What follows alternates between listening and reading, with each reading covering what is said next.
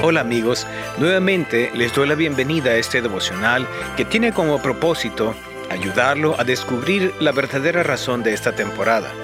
Faltan cinco días para la Navidad. Hoy nos toca estudiar el capítulo 20 de Lucas. Mi recomendación, como lo he hecho todos los días, es que hoy, al leerlo, usted pueda poner su atención en Jesús y cómo su venida hizo la diferencia para las personas.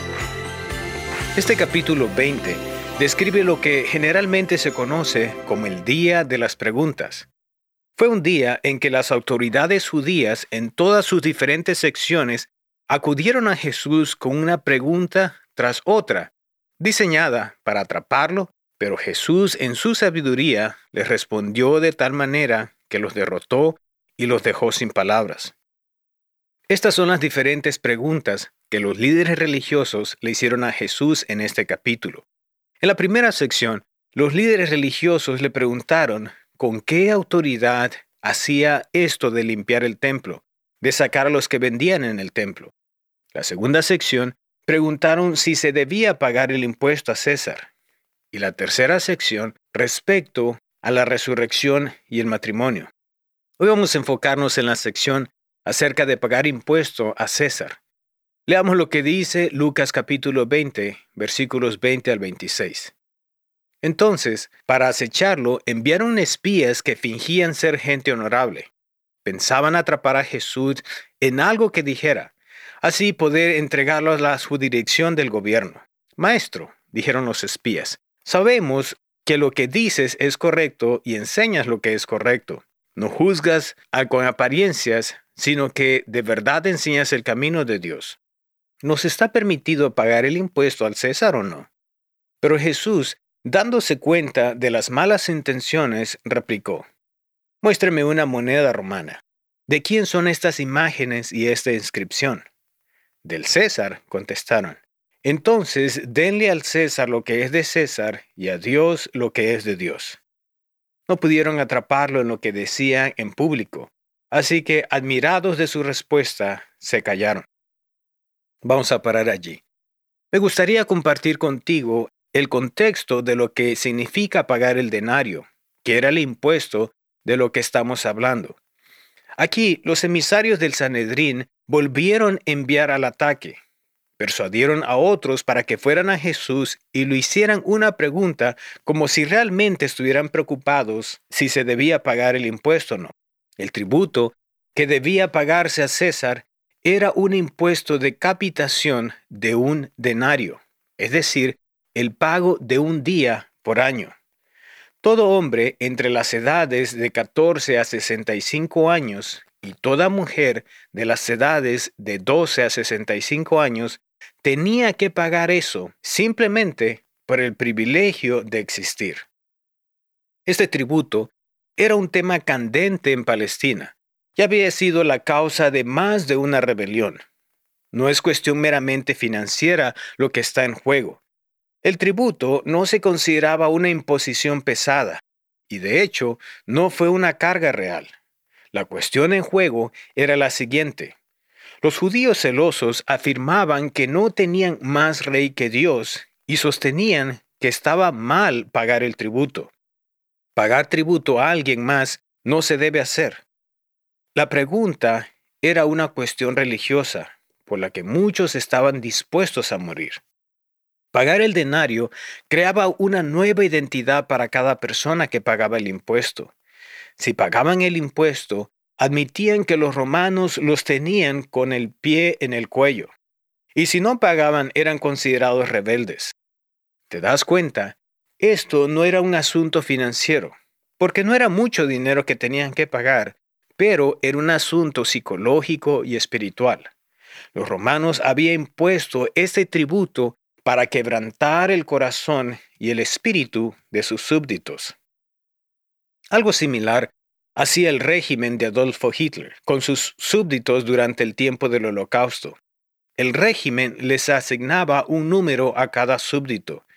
Ya no eran conocidos por su nombre, familia o profesión. Y hablando de esto, Víctor Frankl, un sobreviviente del holocausto, describe esta experiencia en su libro El hombre en búsqueda de sentido. Dice él, Uno literalmente se convirtió en un número. Vivo o muerto, eso no tenía importancia. La vida de un número era completamente irrelevante. Lo que estaba detrás de ese número y esa vida importaba aún menos. El destino, la historia y el nombre de esa persona ya no valía. Continúa diciendo él. Las autoridades solo estaban interesadas en el número de los cautivos. Estos números a menudo se tatuaban en la piel y también tenían que coserse en un lugar determinado de los pantalones, la chaqueta o el abrigo. Cualquier guardia que quisiera presentar cargos contra un prisionero simplemente miraba su número y nunca le preguntaba por su nombre. El asignarle un número a un súbdito o tener que pagar un impuesto, aunque fuera poco, quebrantaba la moral de las personas, porque ya no se les consideraba una identidad original y única, sino que se les imponía una identidad ficticia y sin valor. Cuando las personas le hicieron la pregunta a Jesús respecto a pagar el denario al César, lo que realmente estaban haciendo es poniendo una trampa. Si decía que ya no se debe pagar, lo acusarían con las autoridades y Jesús sería llevado a la cárcel o sería exterminado. Si decía que sí hay que pagar, entonces estaba promoviendo esta nueva identidad impuesta por los romanos hacia las personas. De esta manera, estuviera negando la identidad que Dios le dio a cada persona. Sin embargo, esta fue la manera inteligente en la cual Jesús contestó. Versículo 25 dice, Entonces denle a César lo que es de César y a Dios lo que es de Dios. A pesar que estas personas querían poner a Jesús entre la espada y la pared, Jesús quería abrir los ojos y enseñarles que esa no era la única manera de ver la realidad de la vida. Jesús quería que las personas vieran una realidad más grande y más extensa de lo que estaban viviendo temporariamente. La gente no podía asumir y dar por sentado que esa era la única realidad en la cual debían vivir. Repito, la gente no debía asumir y dar por sentado que esa era la única realidad en la cual debían vivir. Para poder explicarte este asunto, me gustaría que consideráramos brevemente la historia de David y Goliat en el Antiguo Testamento. Cuando los filisteos estaban en guerra contra el pueblo de Israel, nadie quería enfrentarlos, porque el guerrero Goliat les había propuesto que si una persona peleaba con él, el que ganara serviría al otro pueblo. La historia nos da en detalles el armamento que Goliat llevaba puesto, un armamento de defensa y ataque.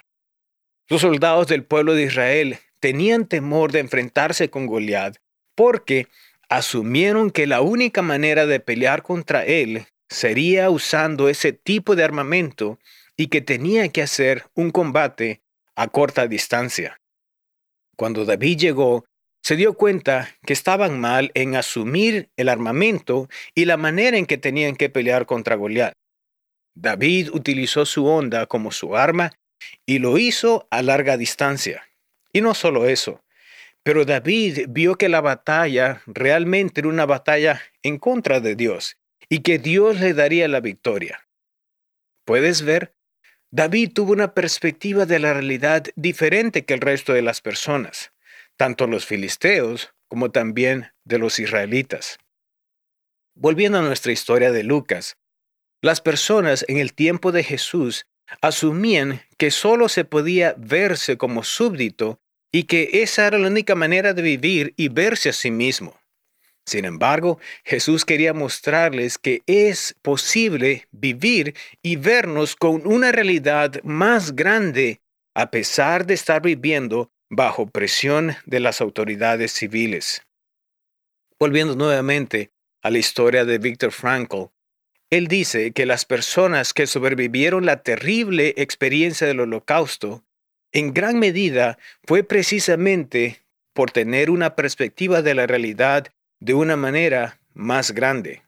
Dice él, Las fuerzas, más allá de su control, pueden quitarle todo lo que posee, excepto una cosa, su libertad para elegir cómo responder a la situación. No puede controlar lo que le sucede en la vida, pero siempre puede controlar lo que sentirá y hará con respecto a lo que sucede. Qué punto tan importante. Y sigue diciendo, aquellos prisioneros que renunciaron a la vida, que habían perdido toda esperanza de futuro, eran inevitablemente los primeros en morir. Murieron menos por falta de comida o medicina que por falta de esperanza. Murieron porque les faltaba algo por el cual vivir. ¿Ves lo importante que es aprender a vivir con una realidad más grande de la cual estamos viviendo en este momento? En otra ocasión también, cuando le preguntaron a Pedro si Jesús pagaba el impuesto del templo, Pedro rápidamente respondió que sí lo pagaba. En ese momento Jesús le dijo a Pedro que fuera y aventara su anzuelo y el primer pez que sacara, que le abriera la boca, y dentro de ese pez estaba una moneda, y con esa moneda pagara el impuesto por él y también por Jesús. Jesús estaba diciendo que no es únicamente vivir en esa situación temporaria de opresión, pero tenemos que vivir con una realidad más grande en la cual Dios está en control de nuestras vidas y nuestra identidad depende de Dios. Sí, amigo, es posible vivir una realidad más grande. Y vivir en esta realidad no significa escapar de la realidad temporal en la cual nosotros nos encontramos, sino más bien significa ver esta situación desde el punto de vista como Dios lo ve. Hoy, posiblemente tú estás viviendo una realidad donde tus finanzas te están creando algún tipo de realidad donde tus fracasos y los intentos que has logrado por salir adelante también han creado una realidad para ti. Tanto tú como yo debemos recordar que la realidad más grande se encuentra en saber de que somos hijos e hijas de Dios. La realidad que es más grande cuando lo vemos desde el punto de vista de Dios. Algo que debemos recordar siempre es que esto no debería hacernos irresponsables con nuestras responsabilidades temporarias. Al contrario, necesitamos ser responsables, pero por sobre todas las cosas, debemos recordar que nuestra ciudadanía está en el cielo. Debemos tener presentes que cada uno de nosotros somos hijos e hijas de Dios y eso debería ser lo que nos ayude a seguir adelante aún en medio de nuestros problemas y dificultades. Vamos a orar. Gracias querido Señor Jesús porque tú viniste hasta esta tierra para decirnos que somos tus hijos y tus hijas, que nuestra vida depende completamente de ti, que necesitamos aprender a vernos a nosotros mismos y ver nuestras circunstancias desde el punto de vista que tú los ves, que es un punto de vista más grande y más alto, Señor, un punto de vista, Señor, donde tú estás en control. Ayúdanos, pues, para que cada día podamos vivir en esta nueva realidad. Te lo pedimos y agradecemos en tu nombre.